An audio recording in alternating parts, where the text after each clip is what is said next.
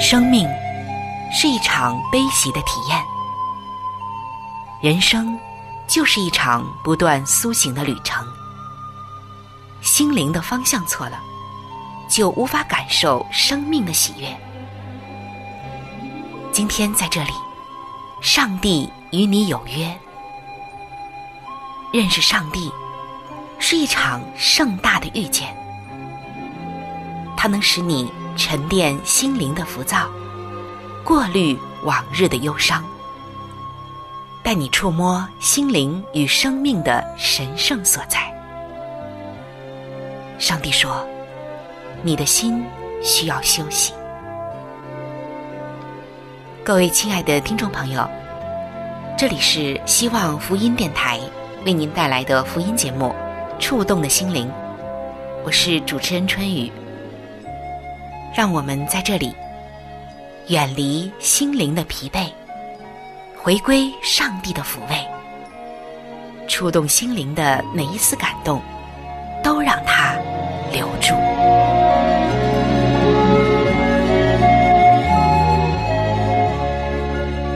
各位亲爱的弟兄姐妹，平安！在每一天，我们有许许多多必须要做的事情，甚至有些事情啊。只要是我们活着，就必须要做。而作为一个基督徒来说，每一天有一件事情也是必须要做的，那就是被我们称之为是属灵的呼吸——祷告。既然祷告被称为是像呼吸那样重要和必不可少，那么祷告究竟它能够带给我们的是什么呢？可能很多的弟兄姐妹啊。会说出很多的内容，可是，在这个概念上，也许我们错了。不是祷告能带给我们什么，而是我们通过祷告能带给上帝什么。我们常常有意无意的，总是在祷告中，会向上帝祈求很多我们想要的东西，倾诉我们心中的感受以及遭遇，甚至是哭诉我们遇到的很多苦难。也有很多的时候，我们感觉到自己的祷告似乎没有能力得不到上帝的回应。在今天，我们要再一次的来探索祷告的真谛。我们自己探索不到，只有借着圣经，上帝才能够将这些隐藏的宝藏向我们敞开。所以今天，让我们一起在上帝的话语中分享祷告的真谛究竟是什么。只有搞清楚这件事情，我们的祷告才能够大有能力，上达于天，被上帝所垂听和回应。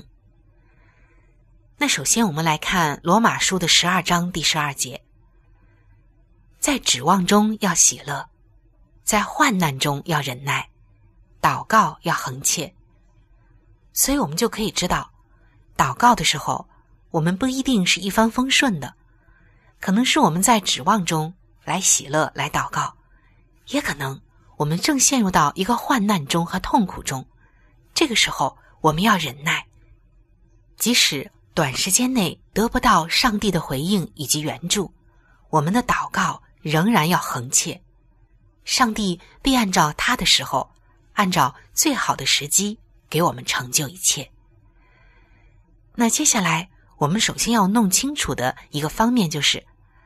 祷告不是向上帝索取东西，而是为了上帝需要求一些东西。在马太福音的六章第十节，耶稣教导我们的主导文中就这样说：“愿你的国降临，愿你的旨意行在地上，如同行在天上。”所以在这里我们可以看到，先求上帝的国和上帝的义。而不是只要索取自己想要的东西。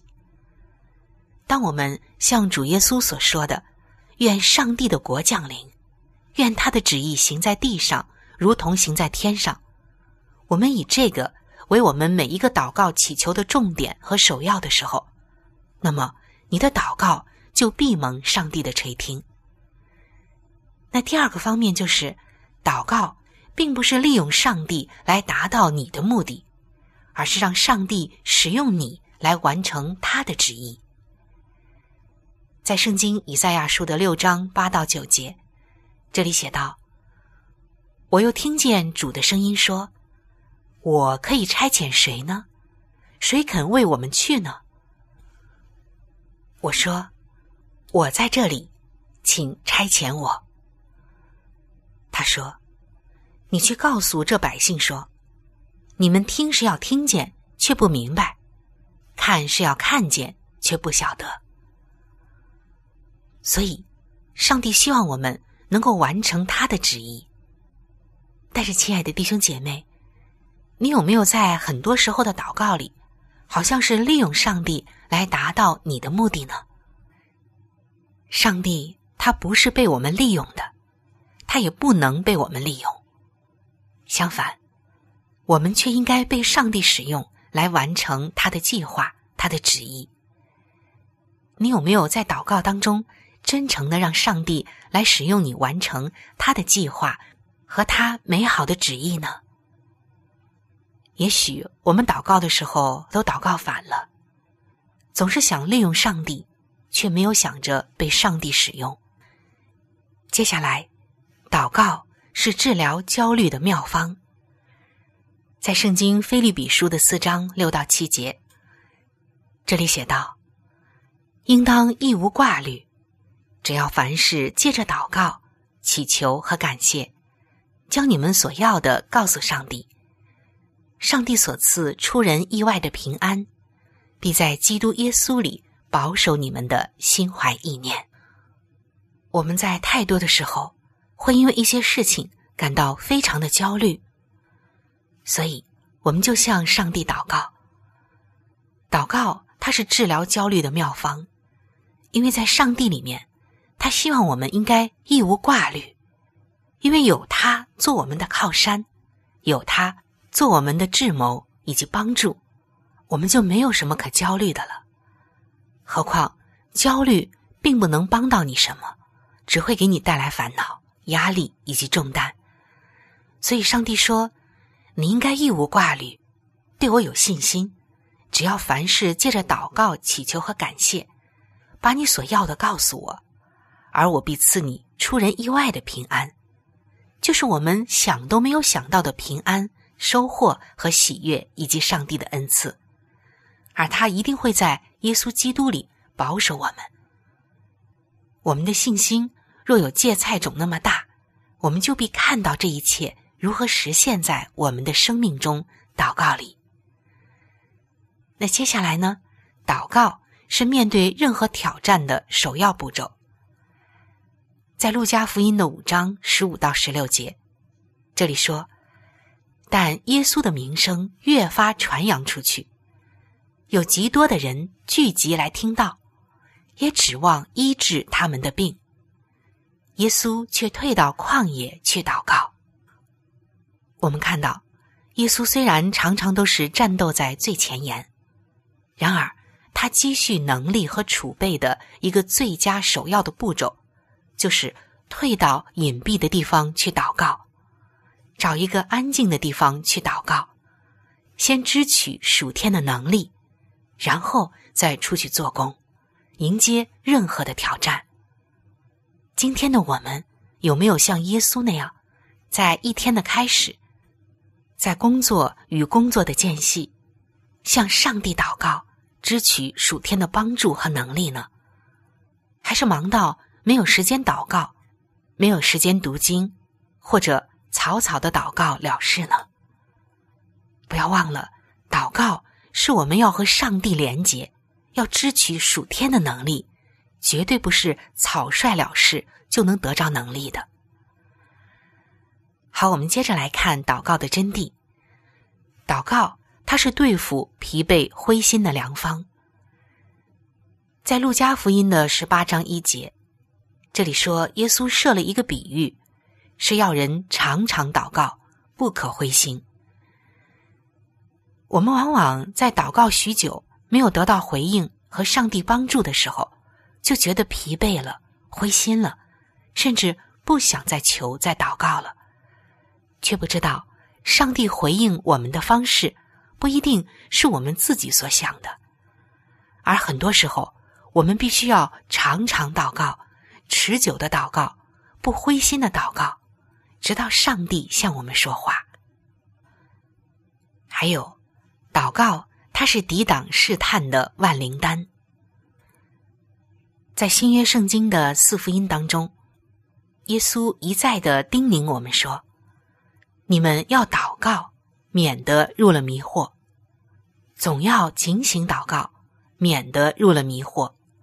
你们心灵固然愿意，肉体却软弱了。”是的，我们总会遇到一波又一波的试探，甚至是一环又一环的陷阱，而这些试探和陷阱。往往装饰的很美丽，让你不易察觉，它其实啊是网罗人的。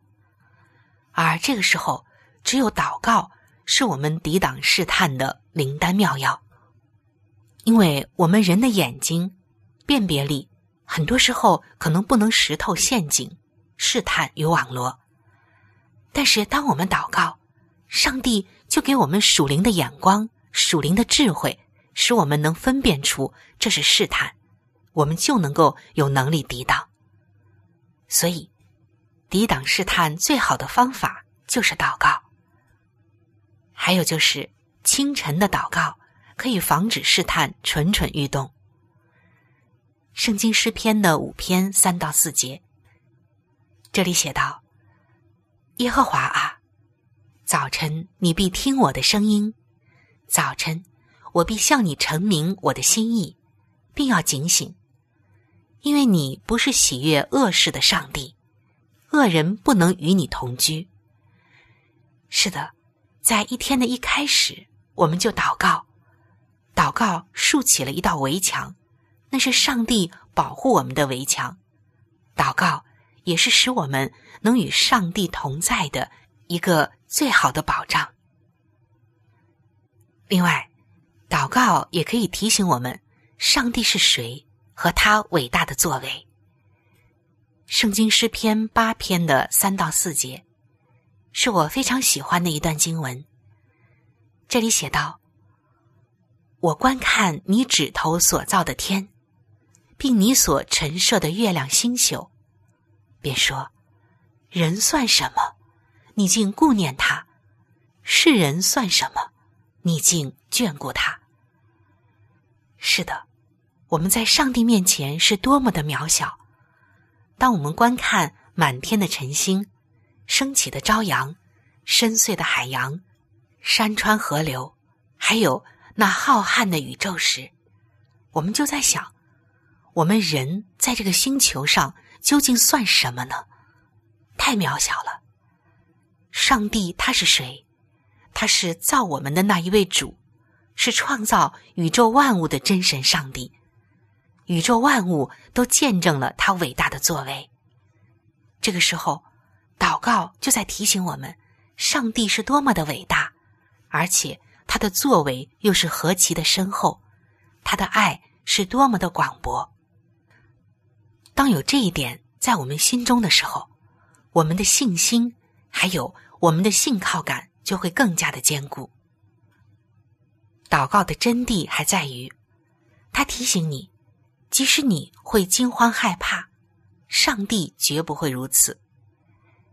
圣经以赛亚书的二十六章三节，这里说：“艰辛依赖你的，你必保守他十分平安，因为他依靠你。”是的，我们在很多的事情中会惊慌、会害怕，但是上帝。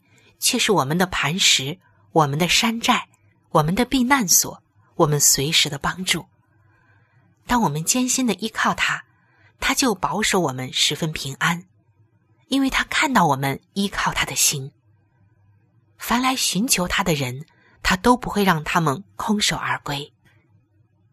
再有，祷告应该是一种生活方式，而不是一个事件。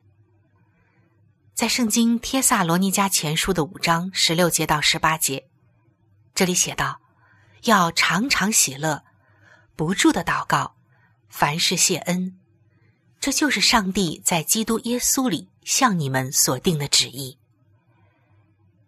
今天，祷告不应该是我们总想着要做的一件事情，甚至要当做任务完成一样，而是说，祷告，它已经成为了我们的一种生活方式，就像吃饭、睡觉、休息一样必不可少，是我们的生活中。必不可少的一部分，它已经成为了你生命中不能够离开的、不能够断掉的。它已经和你融为了一体。好，我们接着来看祷告的真谛还有哪些。祷告的目的并非向上帝做报告，因为他早就知道一切。所以这个真谛我们要搞清楚：祷告的目的是什么？不是向上帝做报告。因为上帝知道一切了，在圣经马太福音的六章七到八节，耶稣说：“你们祷告不可像外邦人，用许多重复话，他们以为话多了必蒙垂听。你们不可效法他们，因为你们没有祈求以先，你们所需用的，你们的父早已知道了。那上帝早就已经知道了一切。”那我们是不是就不需要向他祷告了呢？亲爱的朋友，很多的父母亲知道孩子们的需要，也知道自己儿女现在最缺的是什么，但是很多时候儿女们不张口，不去要，甚至啊和父母的关系非常的疏远。做父母的多么希望孩子们能够张口，能够向他们说话，能够回到他们身边。向他们说自己的需要。我们的天赋上帝也是一样的，借着祷告，他愿意听我们的需求以及倾诉。借着祷告，也是我们和他拉近关系的时间。借着祷告，我们和上帝的关系就越来越亲密。而祷告也是一种信心的操练，所以上帝希望我们能够向他祷告。这个祷告不是做报告，而是愿意和他亲近，就像我们的父母亲，希望长大以后的我们不再和他们疏远，而是能够像小的时候跟他们一样的去亲近、去信赖。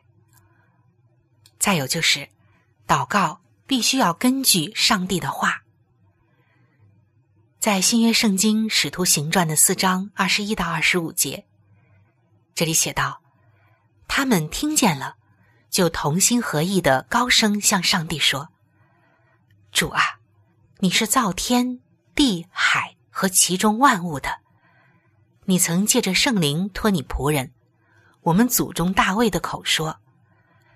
那在这里我们看到，信徒们的祷告是根据上帝的话，因为他们指着先祖的上帝，指着造天地海。”和宇宙万物的上帝说话，高声的向上帝扬声和祷告，而他们依靠这个根据来祷告，就非常的不得了，因为他们知道，他们所祷告、所要倾诉的这个对象，是伟大的上帝，是创造天地宇宙万物的。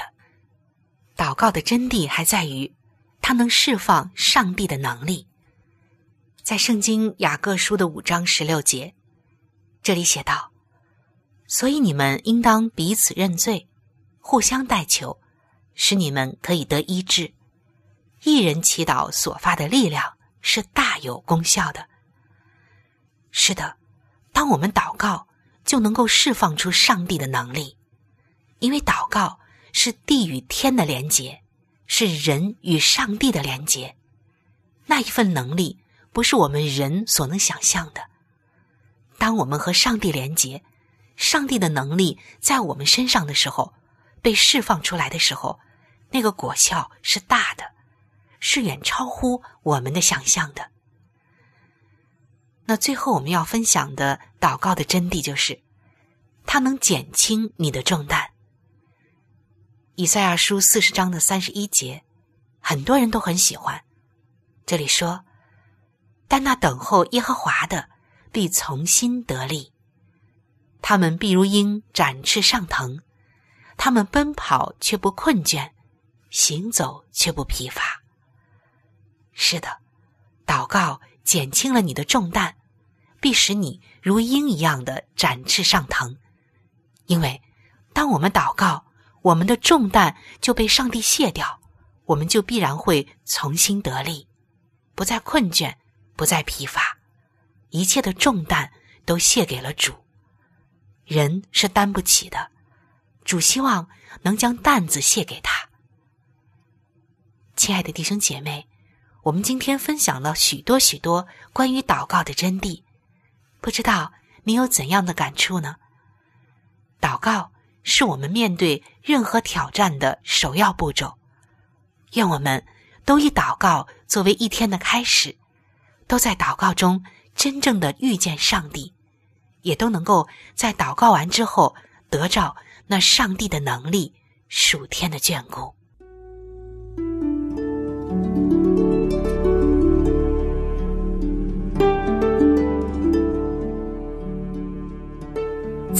生命中最艰难的日子里，上帝让我每日和他亲近，经历他的同在，借着每日灵修。他使我走出了生命的低谷，一次又一次的，使我重新找回了新的生命和喜乐的泉源。上帝借着每日灵修，来证明他的同在、看顾和关怀，使我与他建立起更加亲密的关系。要想有健康的属灵光景。就需要每日与主同行，请您与我一同进入每日灵修。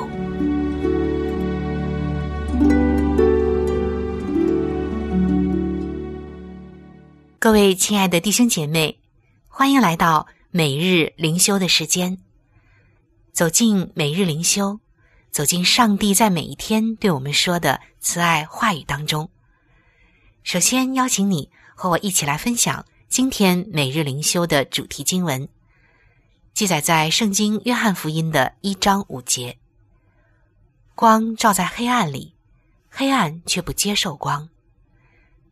今天每日灵修的主题是世界的光。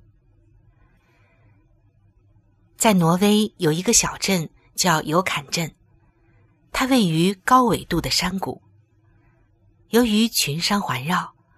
以至于每年的十月份到次年的三月份都没有阳光照射进来。为了能得到阳光，当地的居民在山坡上摆放巨大的镜子，反射太阳光，让阳光照进城镇中心的广场。而巨大的镜子呢，会跟着太阳的升起以及落下调整角度，因此就能持续的发光了。我们看到这人可真是会想办法，对不对呢？其实，基督徒也是一样的。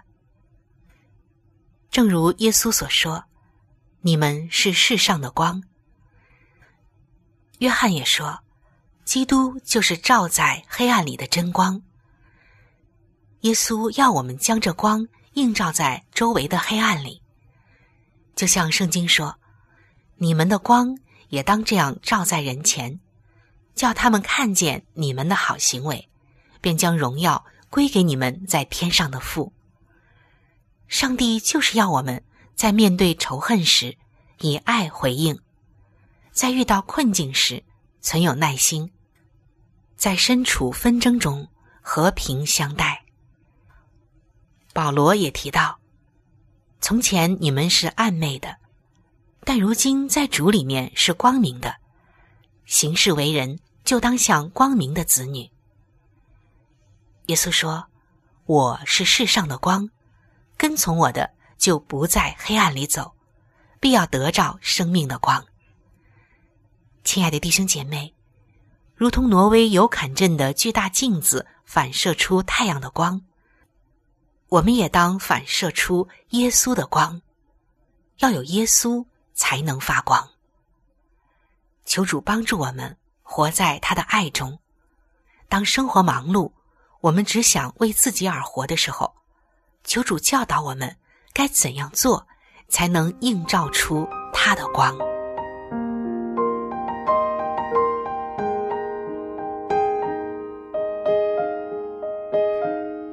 各位亲爱的听众朋友，时间总是过得非常的快，触动的心灵节目就要和您说再见了。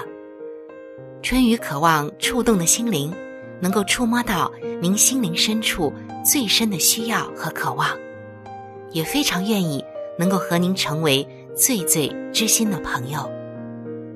耶稣是我最好的朋友，也是你最好的朋友。我很希望能够把它介绍给您。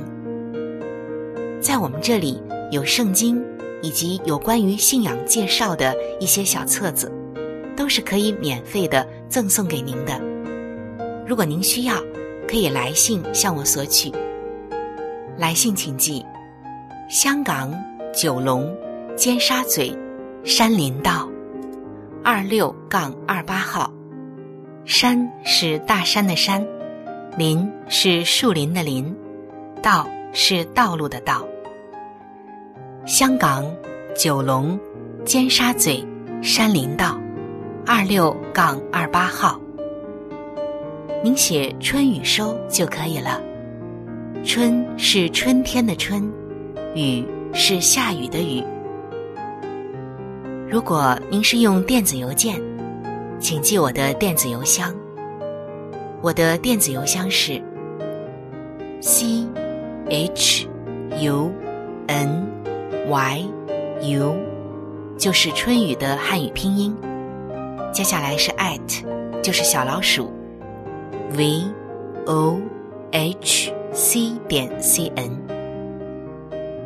在这里要特别说明的一点就是，如果您的条件许可，非常的欢迎您。能够上网来收听我们的节目，以取得最佳的收听效果，同时也可以听往期的节目。我们的网址是三 w 点 x i w a n g，就是希望的汉语拼音。接下来是英文的 radio，就是 r。a d i o 点 o r g，非常的欢迎您能够上网收听我们的节目。好了，今天的节目就到这里，我期待着您的来信，也希望您能够常常的光临和支持这一频率，收听希望福音其他时间段更加精彩的节目。愿您能够充分的认识和体会上帝的爱，也愿上帝的爱能伴随您一生。下期节目我们再会。